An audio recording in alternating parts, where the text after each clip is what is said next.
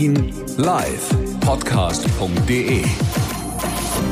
Das Top-Thema heute in Berlin und Brandenburg. Ich bin Anne Rockensack. Guten Abend. Ein Wahlsieg von Joe Biden wird immer wahrscheinlicher. Doch das Rennen um die US-Präsidentschaft bleibt knapp.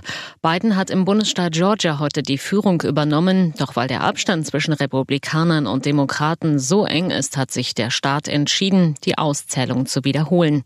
Unterdessen hat die Sprecherin des Repräsentantenhauses, die Demokratin Nancy Pelosi, von einer klaren Tendenz gesprochen. This morning it is clear Heute ist klar, dass Biden und Kamala Harris das Weiße Haus gewinnen werden.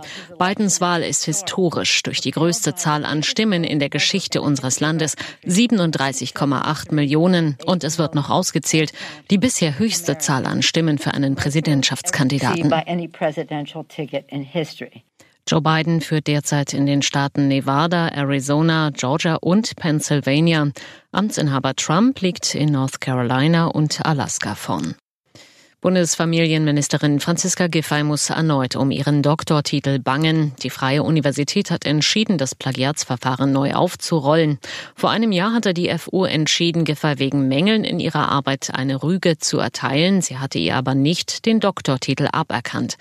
Die Berliner CDU hatte per Gutachten prüfen lassen, ob diese Beurteilung der Uni korrekt war. Giffey hatte die FU vergangenes Jahr selbst um eine Überprüfung ihrer Arbeit gebeten, als es Plagiatsvorwürfe gab. Die 42-Jährige soll in den nächsten Wochen zur SPD-Spitzenkandidatin für die Abgeordnetenhauswahl kommenden Herbst hier in Berlin gekürt werden.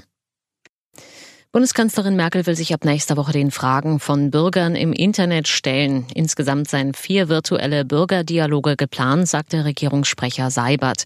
Jeder der vier Runden richtet sich an eine bestimmte gesellschaftliche Gruppe. Beim Auftakt am kommenden Donnerstag sollen Auszubildende und Ausbilder die Frage stellen. In den drei weiteren Dialogrunden seien dann Beschäftigte der Pflegebranche, Polizeimitarbeiter und Studierende an der Reihe. Themen sollen nicht vorgegeben werden. Die Fragerunden Sendungen werden live im Netz übertragen. Hören, was passiert. Berlin Live Podcast.de. Das war das Top-Thema heute in Berlin und Brandenburg.